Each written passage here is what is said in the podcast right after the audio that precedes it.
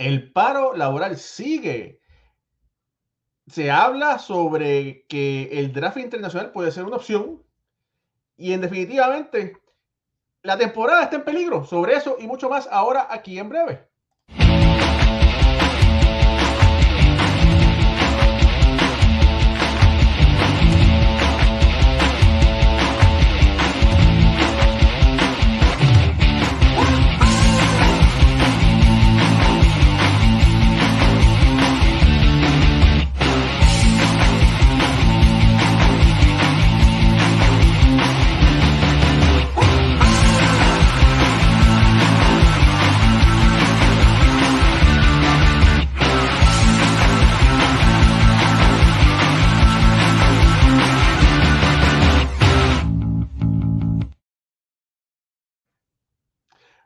Noches familia del béisbol, bienvenidos a otro programa más de béisbol entre amigos por aquí, por béisbol ahora. Mi nombre, mi nombre es Raúl Ramos, directamente desde, desde, New Jersey, y hoy me acompaña Ricardo Gibón, directamente desde Caracas, Venezuela. Hágame el favor, suscríbase a nuestro canal, dele like y comparta para que otras personas puedan enterarse del gran tema que vamos a hablar hoy.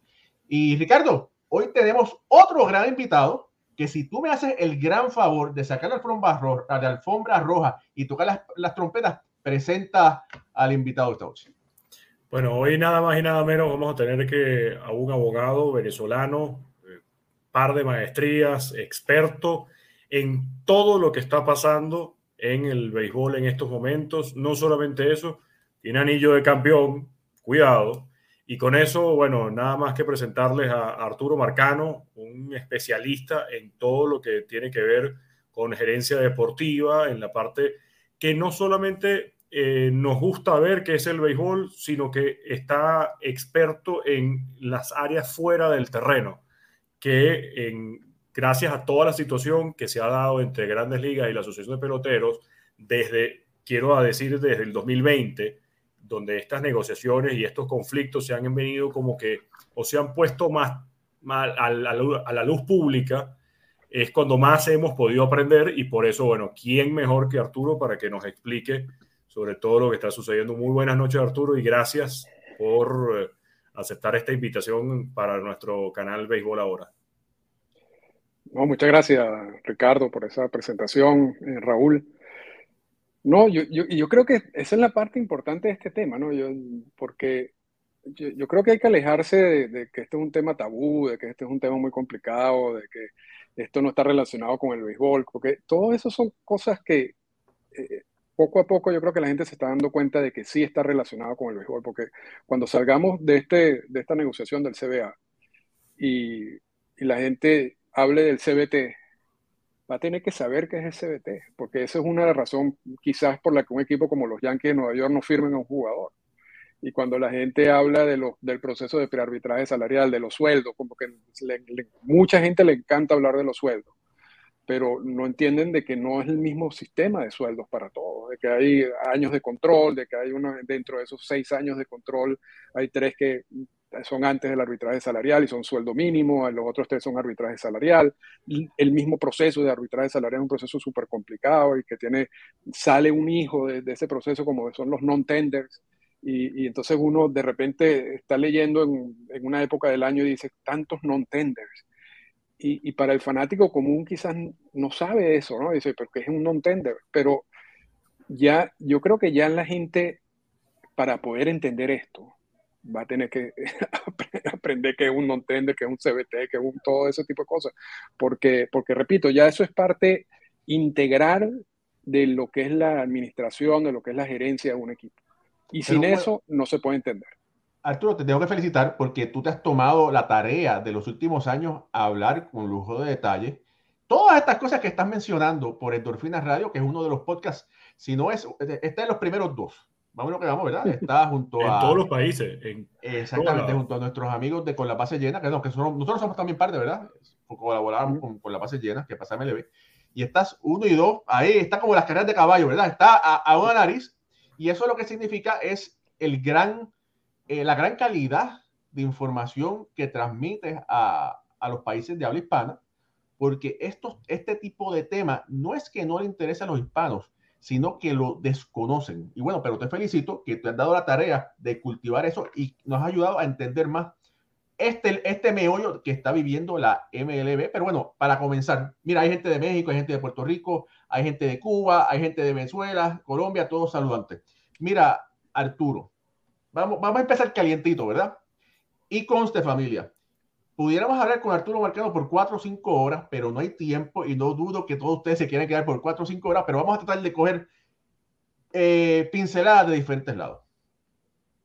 Para resumir, hay un paro, hay un, un y dame, parece que a los jugadores le está tocando bailar con la más fea, porque los últimos, los últimos convenios los dueños han llevado la mejor parte y los jugadores están tratando de hacer muchas cosas al mismo tiempo, ¿verdad?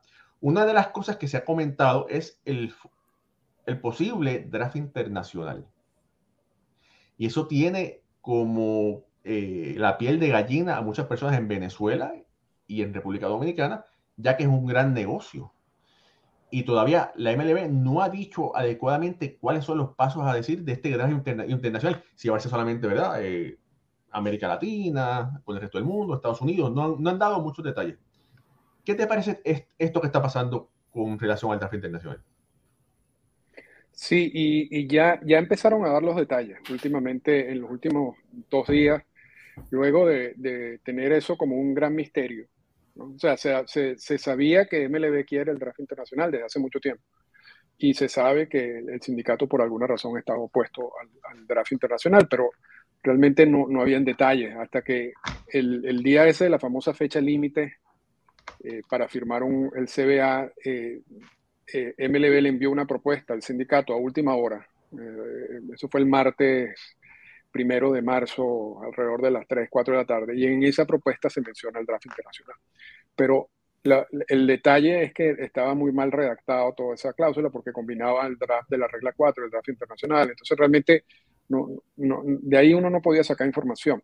Pero en, en, respuesta a que eso creó un lío, en parte porque yo también escribí unos tweets eh, resumiendo lo que decía esa propuesta y eso generó eh, una polémica allí que llegó hasta altos niveles de MLB, eh, cuestión que, que, me sorprende un poco, pero bueno, parece que un tweet mío generó esa, ese tipo de reacción. Entonces salió, sacaron los detalles. ¿no? Y entonces ahora sí sí sabemos que la, por lo menos la propuesta de MLB es que van a hacer, es un draft separado al draft de la regla 4, o sea, un draft que solamente es para los países latinoamericanos. No sé la situación, de hecho, de Puerto Rico. Yo no sé si Puerto Rico seguirá en el draft de regla 4 o lo van a incorporar en el draft internacional. Eso es un punto que, sería bueno conversarlo. Eh, son 20 rondas que van a abarcar 600 peloteros. Cada, cada puesto tiene un slot de dinero. Eh, va a haber la obligación de todos los equipos de, firmar esos 600 peloteros, o sea, no, se van a poder saltar la firma.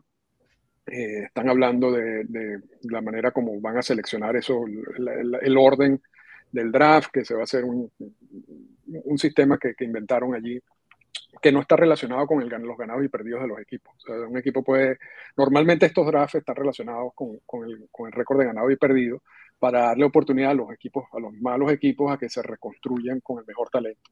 Y eso ha sido históricamente en el draft de regla 4. Este es un draft que está diseñado de otra manera. Eh, se van a eliminar los preacuerdos y eso yo creo que es lo que trae más reacción negativa porque vamos a estar claros, esto es un sistema donde hay mucha corrupción y, mucha corrupción y de, esa corrupción eh, uno de los culpables es los equipos de grandes ligas, porque eh, los preacuerdos son dos personas, un equipo que hace un preacuerdo con un agente que tiene un pelotero de la edad que sea, porque se están hablando de jugadores de 11, 12 años ya en preacuerdo. el, draft eliminaría esos preacuerdos y por supuesto esto está generando una reacción negativa de mucha gente, pero puede ser una manera de limpiar el proceso. Y, y básicamente para darte así como en términos generales, esas son las características del draft. ¿Qué va a pasar con eso? Vamos a tener un draft internacional. El draft internacional no es un punto clave en la negociación. Vamos a estar claros en eso. Eh, es, una, es una pieza que tiene el sindicato para obtener beneficios por parte de MLB vamos a suponer que MLB le dice, mira, voy a cumplir, voy a respetar tu propuesta de subir el salario mínimo de 700 mil, que está más o menos ahorita por esos lados en ambas propuestas, a, a los 750 que tú quieres, pero me das el draft internacional. Entonces, eh, eh, esa es una pieza que puede ser negociada, porque al final ese aumento del sueldo mínimo sí beneficia a los agremiados del sindicato mientras que el draft internacional no beneficia a ningún agremiado del sindicato porque el, objetivo del draft internacional son jugadores que no son miembros del sindicato.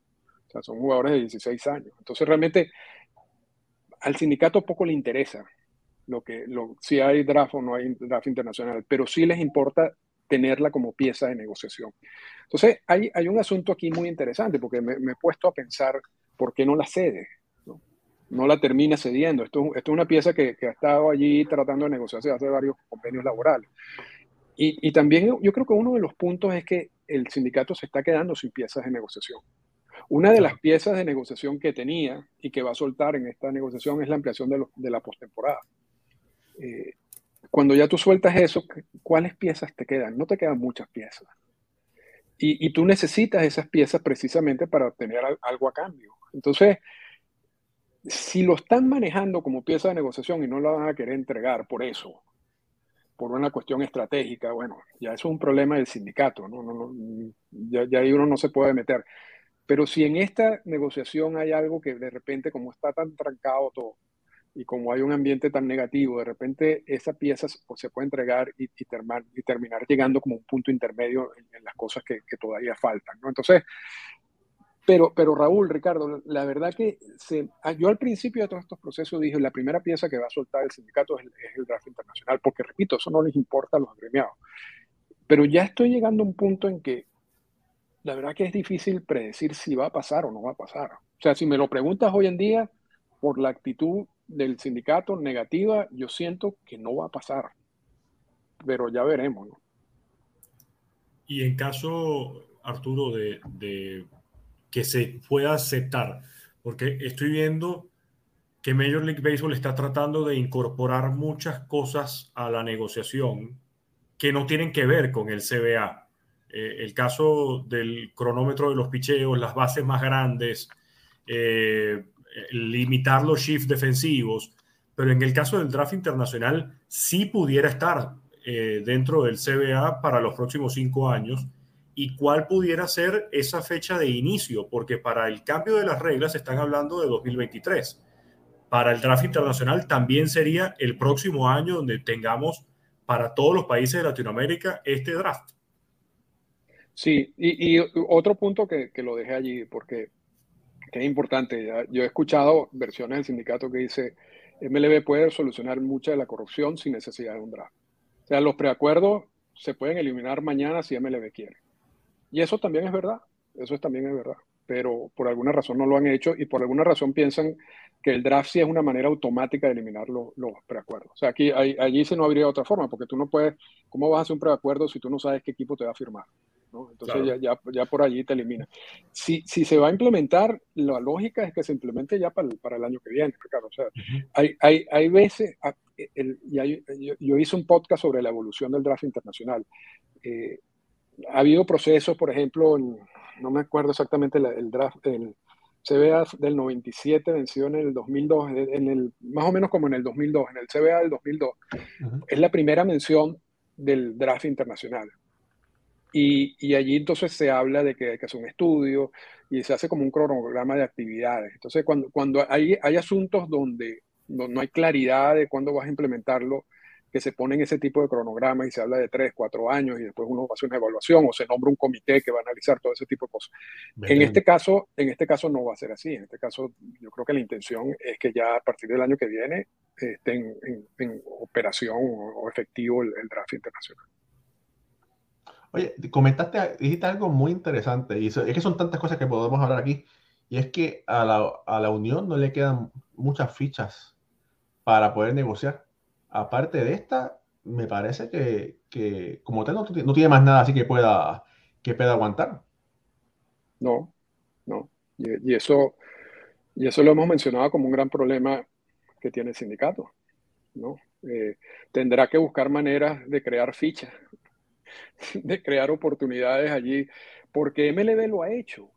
¿no? MLB ha buscado vías de generar más ingresos eh, y cada vez que tú buscas una vía de generar más ingresos es otro punto que tú tienes que incluir en las negociaciones, porque todo lo que tenga que ver con los salarios de los jugadores, eh, con los beneficios de los jugadores, eh, es parte obligatoria de negociación. Entonces hay veces en que todo este sistema nuevo que va a generar más ingresos genera una, una reacción por parte del sindicato y tú quieres negociar todos esos puntos. Entonces, habrá que ver qué va a pasar, eh, Raúl, en el futuro, cómo, cómo, el sindicato le da vuelta a todo eso. En, estos, en, este, en esta negociación en particular, comenzamos con un sindicato que quería cambiar todo el CBA, básicamente, de un golpe, y lo, y lo dijimos en el podcast muchísimas veces, mil veces, eso no puede ser, eso no lo van a poder lograr.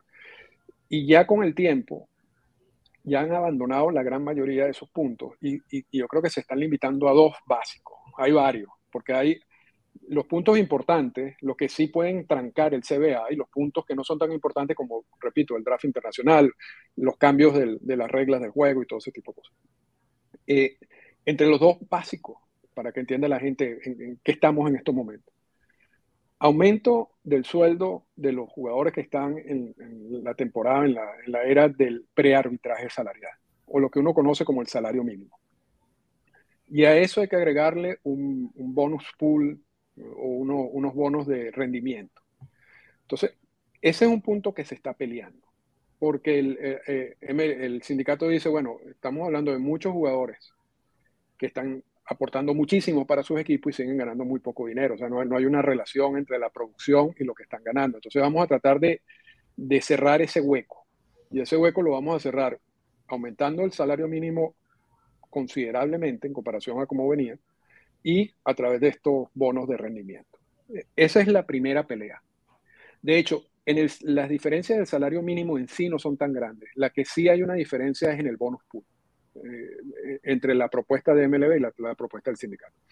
El otro punto que está peleando el sindicato de los básicos es el aumento de los umbrales del CBT. El CBT es el impuesto al balance competitivo.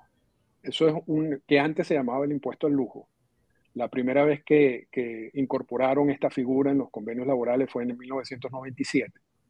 Y en ese momento eh, se vendió como una manera para que equipos como los Dodgers o los Yankees no agarren y, y, aplasten a otros equipos por la cantidad de ingresos que tienen, a diferencia de Tampa, Pittsburgh, X. Entonces, no, no crear, eh, yo creo que no, sé si, yo no sé nada de fútbol, pero eh, algo parecido como una liga donde está el Real, el Real Madrid y Barcelona constantemente primero y segundo durante por siempre sino crear una liga donde cada equipo tenga oportunidad de ganar. Ese, esa es la idea, el, concepto original de todo esto. Claro. Y, y, eso viene acompañado del impuesto al lujo con una política de repartición de ganancias y todo ese tipo de cosas. Esa figura ha, ha evolucionado desde 1997 y a través de los convenios laborales. En el último convenio laboral en, en el 2016 ya como que terminan de darle forma a todo esto. ¿Y en qué se convirtió esa figura? Que ahora se llama impuesto al balance competitivo, en un tope salarial. Porque lo que hace es que si tú tienes umbrales bajos, eh, ¿y, en qué consiste el CBT? Para, para seguir explicando las cosas básicas. Se establece un umbral, se establece un monto, y vamos a poner 200 millones de dólares. Si tu nómina pasa, sobrepasa ese monto, 200 millones de dólares, te voy a castigar. Y para que la gente entienda esto fácilmente, si te pasas una vez, te voy a castigar con un golpe. Si te pasas dos veces, te voy a dar con un palo. Y si te pasas tres veces, te voy a dar con un tubo. Entonces, evidentemente que los equipos no, no se quieren pasar, porque no quieren pagar las penalidades, las sanciones y todo eso. Y eso afecta a equipos de mercados grandes, que son los que terminan generando la, el dinero que ganan los agentes libres. Son los que terminan moviendo el mercado. Los umbrales son bajos. Y entonces, repito, eso funciona como un tope salarial. En esta propuesta, o en esta oportunidad, en el CBA, el, sindicato quiere subir esos umbrales a un término antes que para que no funcione como un tope salarial y el IMLB los quiere básicamente mantener igual. Eh, lo está subiendo 10 millones de dólares, que básicamente a estas alturas no es nada. Y, y, no vamos a entrar en, si, quieren, si quieren entrar en cifras definitivas, las tienes por ahí. Yo sé que Ricardo las la compartió hoy, pero yo creo que el asunto al final es una cuestión de principio. ¿no? Eh, el CBT, no, el sindicato dice no quiero que funcione como un tope salarial, MLB quiere mantenerlo como un tope salarial, que es, un tope salarial eh, disfrazado. Entonces, esos son los dos puntos en, en gran discordia en estos momentos. Y esos son los dos puntos que van a dar cuando llegue un acuerdo a esos puntos, va a haber un, acuerdo, un convenio laboral. Si se llega un acuerdo a esos puntos y, por ejemplo, no hay un acuerdo en el, draft internacional, no hay un acuerdo en los cambios de las reglas del juego, no hay un, acuerdo en la, cantidad de puntos secundarios, si vamos a llamarlo así, no importa. Seguramente tendremos un convenio laboral y tendremos algunos cambios o tendremos alguna medio propuesta para el próximo convenio laboral. Pero esos dos que te estoy mencionando son los que están moviendo todo. Y Arturo, viendo que evidentemente los equipos, y esto un poco para, para la audiencia, si son los equipos como los Yankees, como los Dodgers, que constantemente están rondando por el tope salarial, los equipos pequeños o de equipos de mercados pequeños no llegan a esos montos, ¿cuál puede ser el incentivo o por qué esos equipos pequeños por lo menos no aumentan las nóminas, sino más bien la han ido disminuyendo año a año, porque ha sido un cúmulo de cosas. De hecho, veo que está conectado nuestro amigo José Manuel Pérez de la cuenta de Más que 27 Outs, a quien además recomiendo seguir, porque si Arturo habla de la parte legal, José Manuel más bien ha estado hablando de la parte financiera y de la parte económica, entonces se complementan muy bien los dos. Eh, ¿Qué es lo que está pasando en, en el béisbol de las grandes ligas? Que precisamente los peloteros buscan que ganar más dinero, buscan aumentar el salario mínimo. Si aumento el salario mínimo, entonces, si aumento el salario mínimo y no aumento el CBT, se contrae aún más el espacio disponible para, para que los equipos puedan invertir. ¿Por qué más bien los equipos no están, si vemos el CBT, no como un tope salarial, sino como un monto global para que sea competitivo todo el mundo? Eh, vemos que los equipos pequeños no, están invirtiendo. Sí, no, y recomiendo a José Manuel Pérez la cuenta de, más que 27 out y todo el contenido de José Manuel es extraordinario, de verdad, eh, y, yo creo que como dices tú, complementa mucho toda esta parte. Todo, todo este asunto es verdaderamente complejo, o sea, y eso también tiene que ver con el, plan, el Revenue Sharing Plan. El Revenue Sharing Plan es que los equipos de mercados grandes financian a los equipos de mercados pequeños. O sea, aparte de los ingresos que generan los Yankees, Dodgers y todo ese tipo de equipos en Boston, terminan en, en mercados pequeños como Pittsburgh, por ejemplo, para dar un ejemplo. Y, y aquí el problema es el siguiente. No, primero, no hay una obligación de los equipos de mercados pequeños de usar ese dinero del Revenue Sharing Plan en la firma de agentes libres. Pueden usar ese dinero en cualquier otra cosa como ejemplo, mejorar la alimentación en el estadio, porque realmente lo que dice la, norma es algo así como para que, para que tengas un mejor producto en el terreno. Pero ese mejor producto lo puedes tener de otras maneras, afirmar los, los jugadores. Y de hecho hay un proceso, hay un grievance, hay un reclamo por parte del sindicato por eso, de la utilización del dinero del Revenue Sharing Plan, que lleva años sin resolverse, años. Eh, y que de hecho se, se, propuso como una de las piezas en la fecha límite que, que, el sindicato eh, renunciara al grievance, a este proceso que ha habido de, sobre el uso de, los, de, los, equipos de mercados pequeños de ese dinero del Revenue Sharing Plan. Entonces, primero no hay, no hay como un piso salarial. los equipos invierten lo que ellos quieren invertir. Eh, los equipos de mercados pequeños no les afecta mucho el, el, CBT los umbrales, porque muchos de ellos no, no, están ni cerca. Pero, repito, esos no son los equipos que mueven el mercado. Los equipos que mueven el mercado son los que sí van a estar cerca de, del umbral.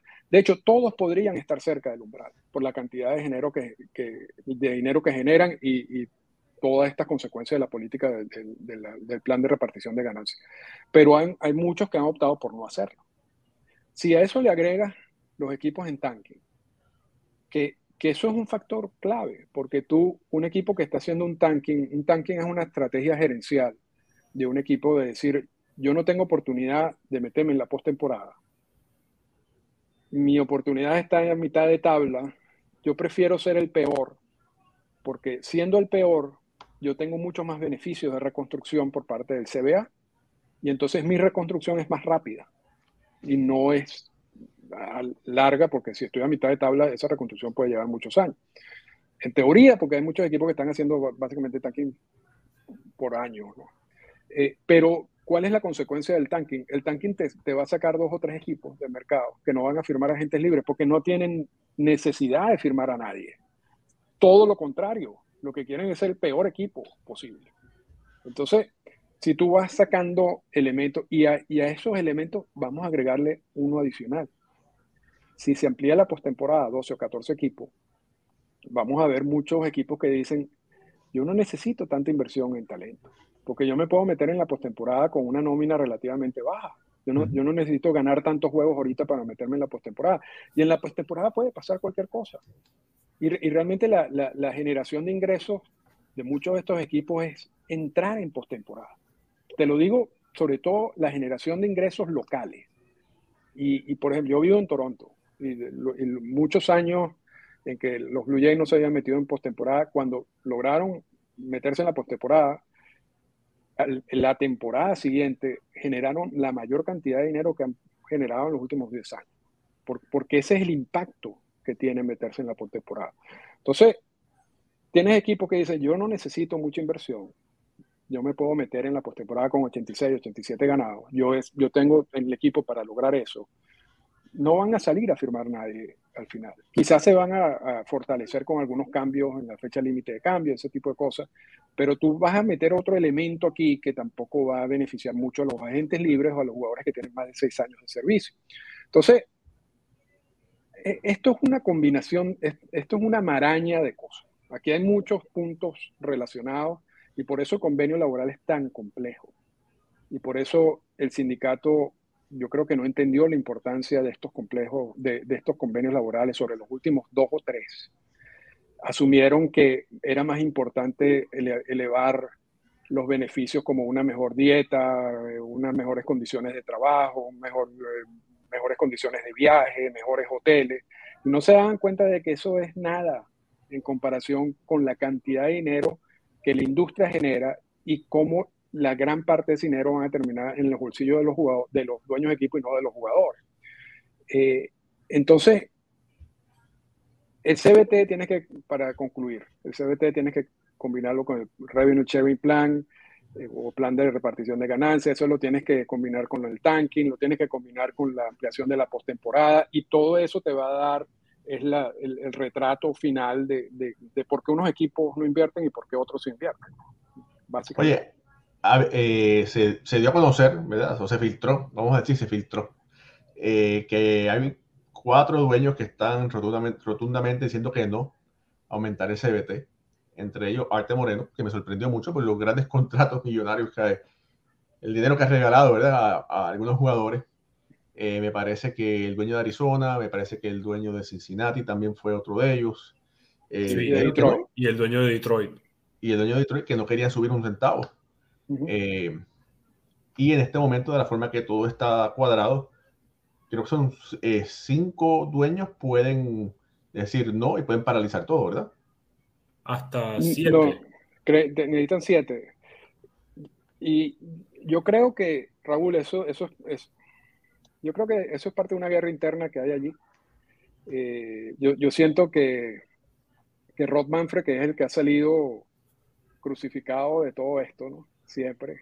Eh, y no, yo creo que hay mucha gente que hay que entender que Rod Manfred simplemente el mensajero de los dueños de equipo y es la cara de, lo que los dueños de equipo quieren hacer pero también es un cargo de poder, ¿no? Tú tienes que controlar a tu gente. Tú no puedes dejar que hayan focos de equipos haciendo lo que ellos quieran por su lado. Y yo entiendo mi mensaje como alguien que ha venido estudiando ese proceso desde hace mucho tiempo. esa filtración viene de alguien y esa filtración solamente puede venir de MLB. Y, yo creo que el, el, objetivo es, miren, señores, eso cálmense un poco. No es que aquí todo el mundo esté en desacuerdo con subir el, umbral del CBT. Aquí hay equipos que sí quieren, pero hay otros equipos que no.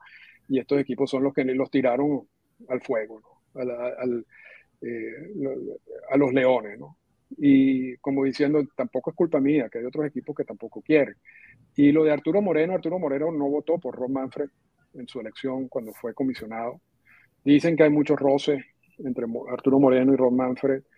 El juicio de Stacks eh, reveló una, una, situación bien incómoda para MLB, porque básicamente ahí se, se dice que había un consumo abierto de cocaína, de opioides entre los jugadores y dejó mal parada a MLB. Yo creo que, eh, yo no sé si le están pasando la cuenta por, por, todo ese tipo de cosas y lo, lo, expusieron de esa manera, pero ahí hay algo más de política interna que de verdadero punto de negociación. O sea, yo, eso, no va, no va a, eso no va a trancar la negociación y al final el, el, el grupo más grande, que es el que representa Manfred, se impondría. Pero, pero sí es una forma, yo creo que como decir, vamos a calmarnos aquí internamente. Estamos trabajando en conjunto. Hoy salió eh, Lavín hablando, diciendo que los dueños estaban unidos. Y yo creo que eso también está relacionado con lo otro. Porque eso, eso, es algo que hizo muy bien Bob Silic. Silic agarró y unió a los dueños de equipo. Antes de Bob Silic, los dueños de equipo cada quien hablaba por su cuenta, de comisionado por otro lado y eso no los ayudaba en las negociaciones y por eso el, sindicato agarró tanta fuerza durante estos años. Una vez que Bob Silic llega a ser comisionado, dice esto no puede ser así. Nosotros tenemos que ser un solo grupo y, es, y, y, lo mantuvo de esa manera. Yo no sé si se le está quebrando el grupo a Manfred o, esto que hizo lo hizo para que no se le quebrara el grupo, pero sí tiene, tiene relación con eso. Eh, y, pero tengo entendido de que la, todavía tiene control en lo que está pasando internamente pero bueno, parte de la política. Oye, Arturo, antes de darle la palabra a Ricardo, mencionaste algo muy interesante. Obviamente sabemos que las filtraciones vienen de la MLB. En comparación, Tony Clark y la Unión están a puerta cerrada, mutis, no dicen nada. Eh, ¿Piensas que esa estrategia le ha funcionado? No, yo, yo, yo creo que no le ha funcionado, pero también cuáles son las alternativas que tienen, ¿no? Porque MLB ha logrado, tiene un poder comunicacional enorme. ¿no? no solamente MLB, tú le ves MLB Network y es uno como esos canales de países dictatoriales en donde lo que hacen es lavarte el cerebro, ¿no? Básicamente. Y es lamentable, y es lamentable porque hay muchos profesionales respetables, pero, pero se ha convertido sobre todo en este tema, en eso.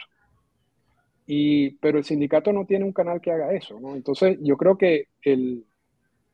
Pero tú, perdón, yo estoy seguro que si Tony Clark le dice a ESPN, oh, quisiera hablar por, por, por su onda, o mira, todos tienen uno de estos, todos tienen Facebook, YouTube, Twitter, Instagram. Decir por lo menos, no estoy conforme con lo que está pasando, quisiera decir algo para que todos sepan lo que está sucediendo. No, no, y eso, sí, sí, tú tienes un buen punto allí. Yo, yo creo que no han usado las vías que sí tienen porque, o las oportunidades que sí tienen. Y, y, vamos a dar dos ejemplos, las ruedas de prensa. Cuando es una rueda de prensa de Rod Manfred, no solamente lo repiten mil veces en MLB Network, sino en casi todos los canales que, transmiten béisbol. Si es una rueda de prensa de Tony Clark, lo transmiten por Zoom. o sea, eso no lo ve nadie. Eso no lo ve nadie y tendría otras maneras de hacerlo. Sí creo, yo, yo creo que, yo no creo que a Tony Clark le guste dar ruedas de prensa, es lo que yo entiendo, porque realmente ha, tomado una posición muy bajo perfil durante todo este proceso. Eh, yo creo que las redes sociales han ayudado a balancear un poco también la, todo, eh, toda esta situación, porque ya uno no ve estos analistas eh, que son pro MLB o que están sirviendo de voceros ocultos de MLB, hablando sin consecuencias, hablan y escriben, pero inmediatamente uno ve la reacción en redes sociales como le caen encima. Entonces no, no es tan fácil hacerlo, ¿no? Tiene un precio hacer eso. Pero, pero el sindicato podría agarrar, podría tener más iniciativa y, hacer un, plan comunicacional un poco más amplio. Yo creo que sí, yo, yo, creo en eso te doy la razón. No lo han hecho hasta ahora y por supuesto no, no tienen ni la capacidad que pueda tener MLB en ese sentido, pero, pero sí, quizás ahí, ahí hayan fallado. ¿no? Arturo, y de hecho, a propósito con las palabras de Randy Levine, eh, pude ver las palabras de Michael Kay eh, en su programa de radio, precisamente cuando hablaban en el momento de la negociación sobre el CBT y por qué estaba tan parado el negocio.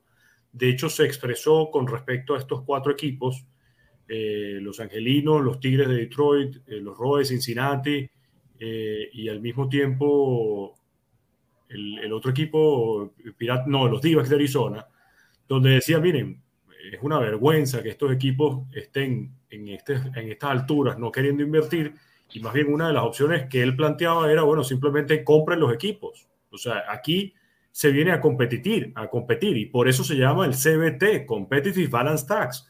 El que no quiera competir, que compre los equipos y se reducen de 30 a 26 o se reducen de 20, de 30 a 28, porque muchas veces cuando se hablaba también de, de la posible mudanza de los Reyes de Tampa a Montreal y hablaban de, bueno, si no tienen los fanáticos, mudarlo de estadio, también en un momento sonó sobre una posible expansión de las grandes ligas a más equipos por la cantidad de talento que había dentro de las ligas menores, dentro de, la, dentro de las firmas internacionales. Entonces, ¿qué tan real es que equipos que en verdad no quieren competir, una persona como Michael Kay pueda decir públicamente y sobre todo con la voz que tiene él dentro de los Estados Unidos de, bueno, si no quieres competir, vendemos entre todos los 28 equipos, compramos los otros dos o los otros tres equipos y se reduce para entonces hacer no de 30, sino de 27, pero de 27 que sí quieran competir. ¿Es eso, es eso factible? No, bueno, no, sé si es factible, pero sería un terrible, un, movimiento terrible para los jugadores, porque si tú estás, si contraes, la MLB ha ofrecido, estás hablando de la contracción, de, eliminar dos equipos eso, es una, eso sería lo peor que, le puede pasar al sindicato porque tú estás quitando eh, piezas, plazas de trabajo, ¿no? Eh, y tú lo que tienes que lograr es que esos dos equipos que no estén compitiendo tengan los incentivos para competir. Y si no lo hacen, sean castigados por no competir. No como ahora, que son premiados por no competir.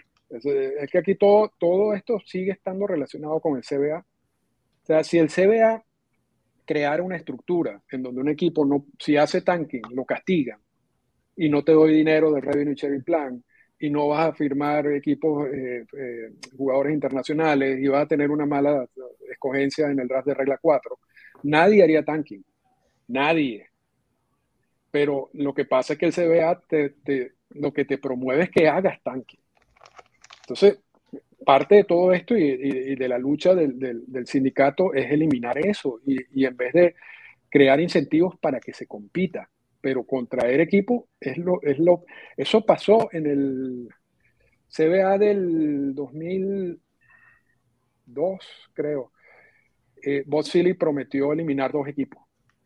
En ese momento, creo que uno de los equipos era Minnesota. Y eso causó muchos problemas internos muchos problemas internos. Y, de hecho al final no, no, no, hicieron nada, pero, pero eso, eso como medida no, no, no, funciona. De hecho, lo que quiere el sindicato es que se amplíen los equipos, dos, que se agreguen dos equipos más, porque está generando más trabajo para, para los jugadores del sindicato. Pero el, el asunto no es, eh, todos los equipos pueden competir si quieren. Aquí no hay ningún equipo, es mentira, es mentira, y eso, eso te lo puedo garantizar y históricamente ha sido así. Es mentira que los equipos den pérdida. Eh, eso está, y cuando un equipo dice que da pérdida, pídenle que enseñen sus libros para ver cuál es la reacción. No te los van a enseñar. Claro. Históricamente ha sido así.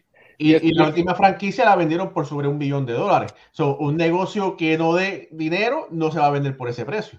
Por eso, y es que generas dinero por muchas vías. No solamente es solo el, ingreso día a día durante la temporada, es la revalorización de esos equipos. Cuando tú compras un equipo por 300 millones de dólares y a los 5 o 6 años lo puedes vender por mil millones de dólares.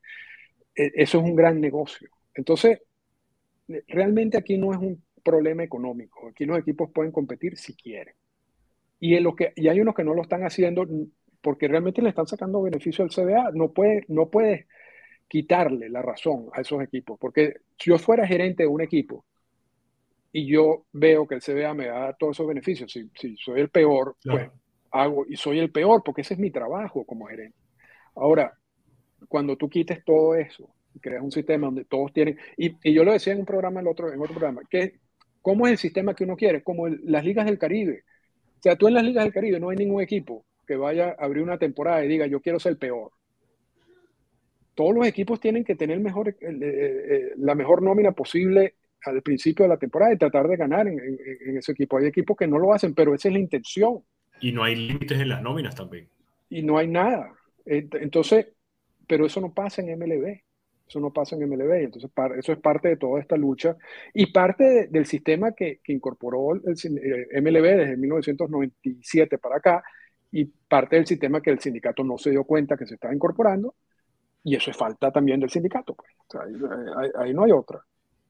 Lo que pasa es que también, Arturo, creo yo que no, las situaciones del deporte no eran las mismas en el 97 como son hoy en día. En el 97 estaban en pleno escándalo de, de, las sustancias prohibidas, la competencia de cuadrangulares entre Mark Maguire y Sammy Sosa. Eh, después vino todo el uso y la implementación de los castigos. Entonces decayó mucho, eh, o más bien, corrijo, veníamos de la huelga de la 94-95. La competencia de cuadrangulares y el uso de sustancias prohibidas hizo que el fanático volviera otra vez al estadio, pero venían de situaciones muy malas desde el punto de vista económico, de perder mucho dinero, que cuando probablemente se tocó negociar el convenio, no pensaron que la industria iba a generar la cantidad de, dinero que está generando hoy en día, organización de grandes ligas que ha aumentado eh, del 2015 al 2019 30%, más o menos como industria, de 8.5 billones de dólares a 10 punto y pico de billones de dólares en esos nada más cuatro años. Entonces, la, sentarse en este momento y darse cuenta que además fue parte de lo que dijo eh, Randy Levine hoy, eh, tú no puedes pretender hoy, 2022, a querer corregir los errores que cometiste en los convenios anteriores. Y, de hecho estuvimos completamente de acuerdo en eso en, Twitter. Eh, ¿Qué es, eh, cuál crees tú que pudiera ser la, piedra que, que, ya, bueno, vamos a poner todas las partes felices? Porque vemos que, y muchas veces se le ha criticado a Brian Cashman, de que no está haciendo un equipo competitivo, pero la nómina, el valor eh, nominal de los Yankees ha ido más bien aumentando como franquicia año tras año tras año. Y a ver, ese es el trabajo de un gerente, de, de un gerente general de un equipo. Hacer, sí, que el equipo gane, pero al mismo tiempo tiene que hacer que la organización, la franquicia como tal, valga más dinero. Entonces los Yankees están haciendo un muy buen trabajo desde el punto de vista gerencial, desde el punto de vista económico, pero no desde un punto de vista competitivo. Y creo que de esto se están agarrando los demás equipos, porque todas las nóminas están creciendo, pero son en verdad muy pocos los equipos que ganan de manera constante o por lo menos que compiten de manera consistente año tras año. Sí, y tocaste muchos puntos allí. El primer punto, porque está relacionado con una, una entrevista que le hizo Ken Rossett a Gene Orsa. Eh, Jim Orsa era el negociador del sindicato y fue el negociador cuando se incorporó la figura del impuesto al lujo por primera vez en los convenios laborales en 1997. Y en la entrevista con Jim Orsa habla, en términos generales, lo que tú estás diciendo, en ese momento era otra realidad. En ese momento, Manfred, que era el negociador de Botzili, nos dijo que eso no iba a ser utilizado como un tope salarial, esa no era la intención de todo esto, y bueno, lo firmamos. Eso, es un grave error. Porque primero tú no puedes confiar en Manfred ni en nadie de negociador de MLB que eso no va a usar usado como un tope salarial. O sea que eso es como una cosa infantil, porque tú estás negociando con, como sindicato con MLB, que son enemigos eh, en este tipo de cosas. ¿Cómo tú te vas a sentar y decirle, no, si él, me prometió esto? Sea, yo, yo, ahí yo eso ni lo entiendo. Lo otro, lo otro es que tú tienes que tener visión, Ricardo. Porque tú puedes, tú puedes estar en una situación, un momento donde los niveles de ingresos no sean grandes, pero tú tienes que tener estudios de hacia dónde van esos ingresos. Y tú tienes, eso no es una negociación donde yo me voy a sentar sin ningún tipo de información. Eh, de hecho, en estos momentos no se negocia los niveles de ingresos que tiene la industria de este año. Ya, ya las proyecciones son los próximos 5 o 10 años ya no solamente por los contratos de televisión, ahorita se está incorporando el mundo de las apuestas a todo esto, que va a generar una cantidad de dinero a todo. y lo detesto, personalmente. Sí, sí, no, a, mí me parece que es un, grave problema.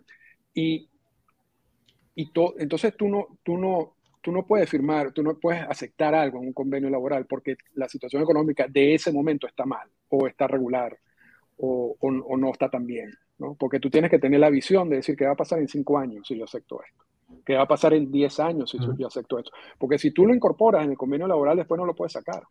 Por supuesto. Después no lo puedes sacar. Entonces, eh, Orsa falló allí, el sindicato fallaron allí, es un problema grave.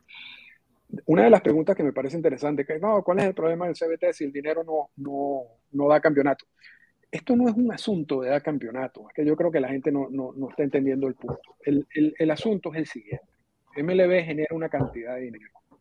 El principal gasto de MLB es el gasto en nómina, es en pagar los agentes libres. Si tú reduces la cantidad de dinero que van dirigido a la firma de agentes libres y que van dirigido a la firma de tu equipo, tú estás entonces reservando mayor cantidad de dinero para tus bolsillos, tú estás generando mayores ingresos para ti. Entonces realmente el CBT no es una vía para decir, eh, si tú te pasas es porque tú vas a tener más chance de ganar o, si tú te por, vas por debajo es que tienes menos chance de ganar. No, es un simple control de gasto. CBT es un control de gasto. Cuando hablemos del draft internacional, ¿cuál es el principal punto del draft internacional también? Controlar gasto. Pero lo que pasa es que mucha gente también se confunde porque ya hay un control de gasto en, en las firmas internacionales, porque los últimos dos convenios laborales han puesto presupuesto eh, para la firma de, de, los, de, los, peloteros internacionales. Incluso el último convenio laboral del 2016 puso topes duros, es decir, te dan un, un presupuesto y no te puedes pasar de allí. Entonces, eso siguen siendo estructuras de controles de gasto. Y al final, eso es todo lo que ocurre con el CBA. El CBA lo que busca es tenemos unos ingresos, ¿cómo vamos a distribuir esos ingresos? Y toda esta estructura del Revenue Sharing Plan, del CBT, va dirigido a que muchos de esos ingresos no vayan a salario. Eso es todo. No tiene nada que ver con que se llame Competitive Balance Tax, que se llama todo ese tipo de cosas, pero lo hacen con alguna intención. Pero al final es un simple sistema de control de gastos. Eh, familia, esto es Béisbol Ahora. Mi nombre es Raúl Ramos, me acompaña Ricardo Vivo y tenemos el gran honor y placer de que nos acompaña Arturo Marcano de Endorfinas Radio, uno de los mejores podcasts de verdad de, en español de béisbol del universo. Suscríbase a nuestro canal, dele like y comparte para que otras personas puedan disfrutarlo. Arturo, ¿qué? te tengo dos preguntas. Eh,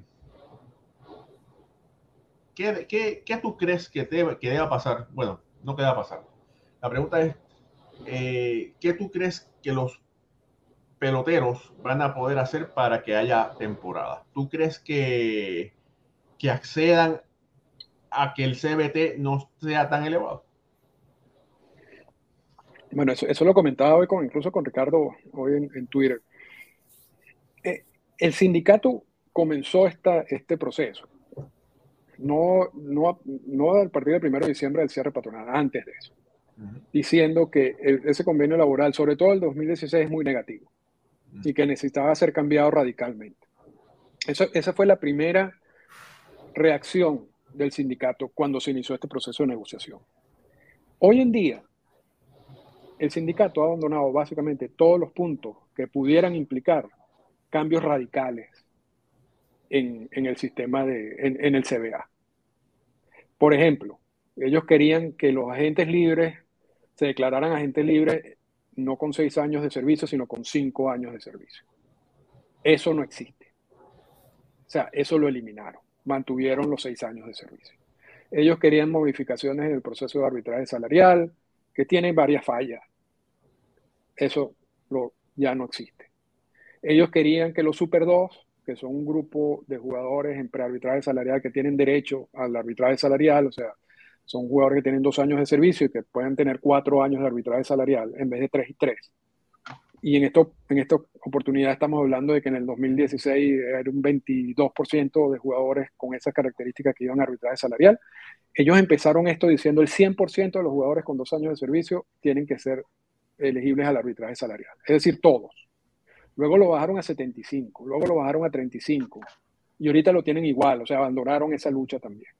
Eh, el plan, modificaciones en el plan de, repartición de ganancias, tengo entendido que, o sea, casi lo tienen también eliminado. Entonces, básicamente todas las banderas que tenían al principio de esto ya la han, abandonado y se han limitado a los dos temas que estamos hablando.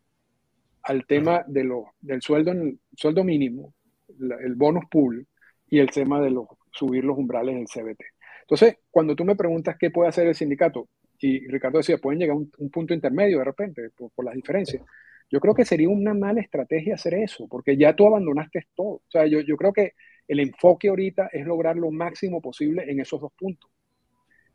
Eh, si, si no logras lo máximo posible en esos dos puntos, vamos a tener el mismo sistema básicamente del 2016. Entonces, poco se entiende como sindicato que tú hayas tenido esa reacción y que tú al final vas a aceptar un sistema que es básicamente lo mismo del 2016 o peor, porque si le agregamos el, punto de la, de la postemporada ampliada, eso va a tener un impacto negativo en los sueldos otra vez, y lo van a ver. eso ya, ya han hecho análisis y vamos a ver qué eso va a pasar.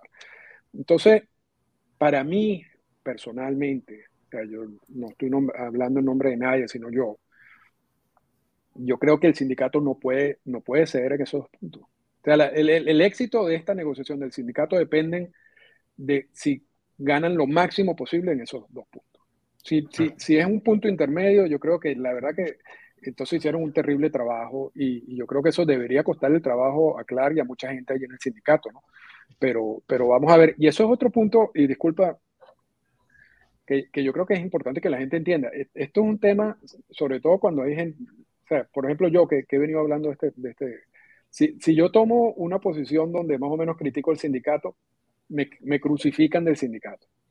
Y, me, me, me, escriben y me escribe gente relacionada, que cómo digo eso. Si yo hago una posición que, que, critico a MLB, me crucifican de MLB. Entonces, no es una situación, pero al final yo creo que hay que ser honesto en, en, en, lo que uno está analizando, ¿no? Yo creo que eso te da credibilidad. Yo, yo creo que eso, por lo menos, cierra puertas. Y se lo digo con toda honestidad.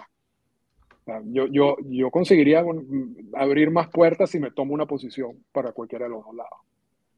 Y, pero eso realmente no es un análisis, yo creo que serio de lo que está pasando.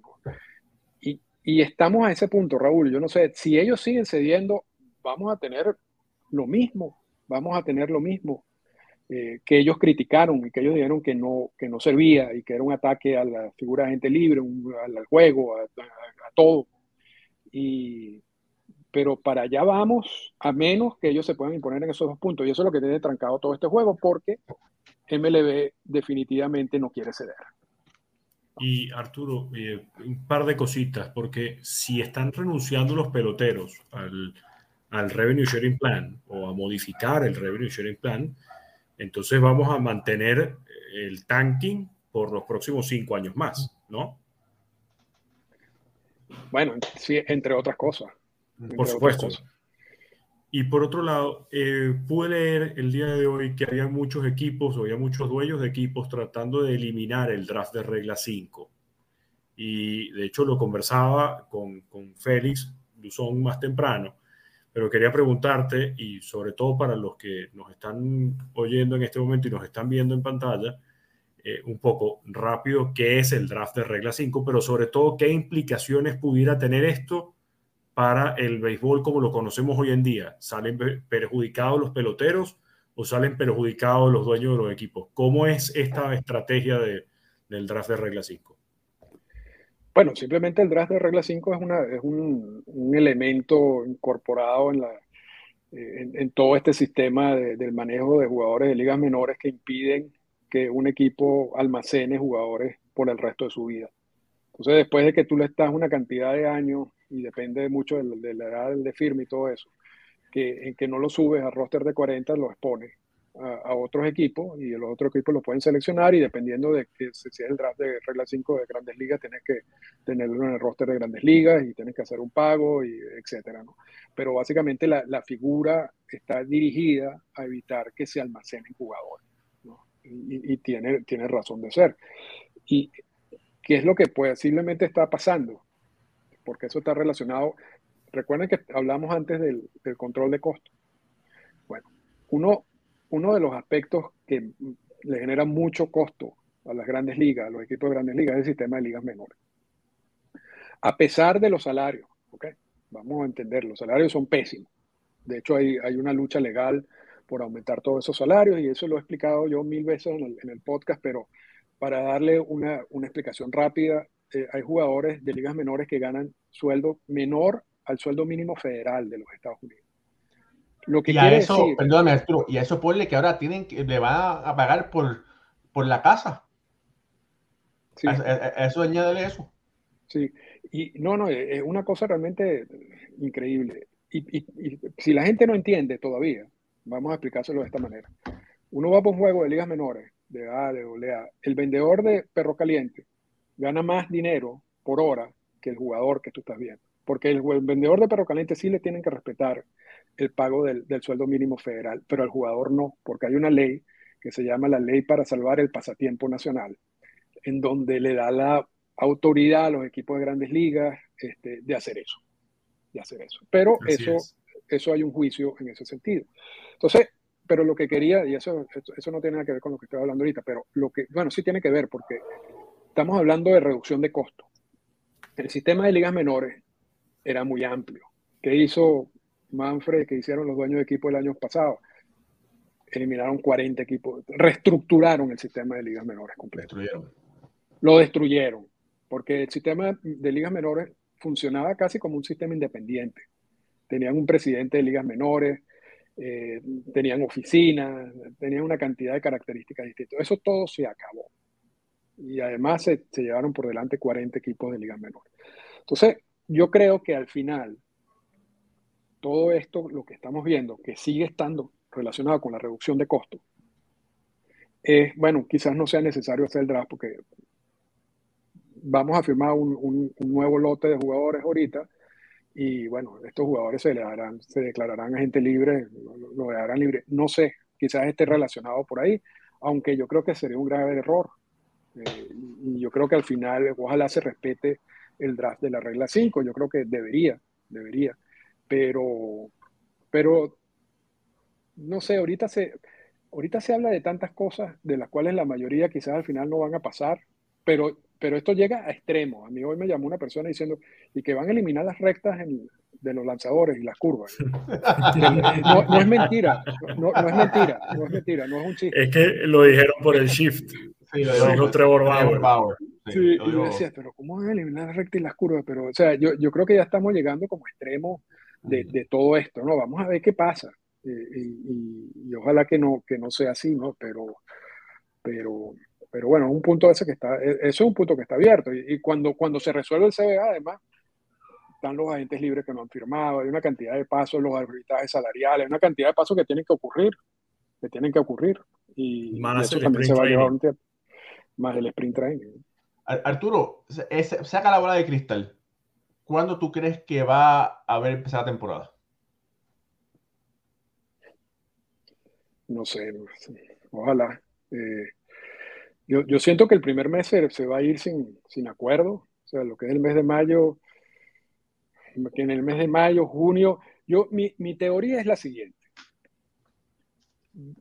El, el, eliminar la temporada es el peor escenario, ¿no? Vamos, vamos, a asumir de que ese escenario no esté, ¿ok? Si va a haber temporada y si va a haber una postemporada ampliada, tú tienes que tener una cantidad de juegos de la temporada regular que le dé como legitimidad a la temporada. O sea, tú no puedes tener 20 juegos de una temporada. No. O sea, tú necesitas tenerlo cercano quizás a 100 juegos, por lo menos, por lo menos.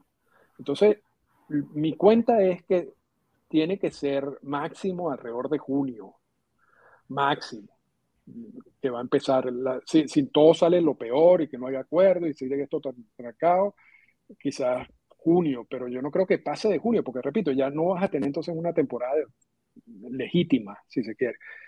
Pero yo no, yo no creo que las partes estén tan separadas. O sea, yo, yo, cada vez que uno analiza esto, uno entiende que esos dos puntos no están tan separados. Eh, yo creo que MLB podría resolver este problema ya.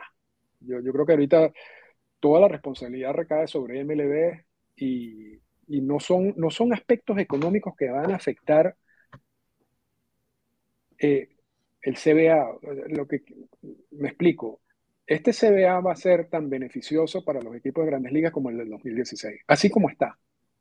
dando, subiendo los umbrales a lo que quiere el sindicato y subiendo el sueldo mínimo y dando el mismo monto que quiere el sindicato para los bonos de rendimiento. Tú pones eso en el CBA y sigue, va a seguir siendo un CBA beneficioso para los equipos. Entonces, que no lo quieran hacer, yo creo que no tiene mucho sentido, pero eso es lo que estamos ahora. Yo me imagino que en algún momento sí va a cambiar. Ojalá. Y que ellos asuman su responsabilidad que tienen en todo esto y decir, vamos, vamos, a, vamos a llegar a un acuerdo, vamos a firmar esto y, después resolvemos eso a, la larga. Pero, pero yo veo como junio la fecha tope en, que ya tiene que haber un acuerdo para ese momento. Familia Arturo Marcano de Endorfina Radio. Hágame el favor y hágase el favor usted. Vaya a su eh, plataforma de podcast preferido y busque eh, este podcast que como se dieron cuenta de la forma que Arturo explica las cosas, es una forma muy simple, va al, al tiro, como dicen en, los americanos, al bullseye. No hay forma de esquivarlo y se lo recomendamos al mil por ciento. Yo sé que Ricardo también se lo va a, recomendar, pero al millón por ciento. Eh, Arturo, ha sido un gran placer tenerte aquí con nosotros, de verdad. Eh, la primera vez que, que compartimos, espero que en algún momento eh, desees regresar aquí con nosotros y de verdad que ha sido un gran placer. No, muchísimas gracias Raúl y Ricardo, no, un placer compartir con ustedes y sí, claro, cuando, cuando quieran, por supuesto, estoy a la orden para compartir con, su audiencia. De todas maneras, les recomiendo eh, seguir a Arturo en sus redes sociales, arroba Arturo Marcano es en Twitter y arroba Endorfinas Radio también en Twitter, donde en esa cuenta de Endorfinas van a tener constantemente actualizaciones sobre el nuevo podcast y sobre lo nuevo que esté hablando Raúl eh, Arturo, en este caso de lo que esté sucediendo con el béisbol, en Endorfinas Radio lo van a poder encontrar y de ahí los va a dirigir la plataforma que ustedes deseen escoger para, para poder escuchar cada uno de estos podcasts que son, primero, muy nutridos, muy provechosos y segundo, les va a dar a ustedes como, como fanáticos, como amantes del béisbol, más información sobre la actualidad del mundo deportivo. Eh, mira, mira, quiero compartir rápido dos comentarios que están eh, muy interesantes. Mira, Michael Ramírez de Puerto Rico dice, Raúl, los felicito, este programa es exquisito y muy educativo sobre el tema del paro. Debes darlo de tres horas. Hermano, eh, los anuncios no dan para tanto, pero bueno, pero gracias por el comentario. Mira, Jorge Caraballo dice, excelente análisis, los felicito. Y mira, una muchacha dice que Beatriz Bolívar, que es amiga de nosotros, Qué sabroso escuchar a la gente que sabe tanto de béisbol. De verdad que muchas gracias por todos los comentarios, por todos los saludos. La conversación estuvo tan amena que fue imposible saludarlos a todos ustedes, pero gracias, gracias, gracias por comentar, gracias por decir presente, gracias por darle like. Y recuerden que si no es por ustedes, este programa no se da, ¿verdad? Porque esto es parte de, del béisbol de las la 108 costuras que amamos tanto. Familia, mi nombre es Raúl Ramos, nos acompañó Ricardo Guibón y Arturo Marcano. Hasta la próxima, se les quiere de gratis.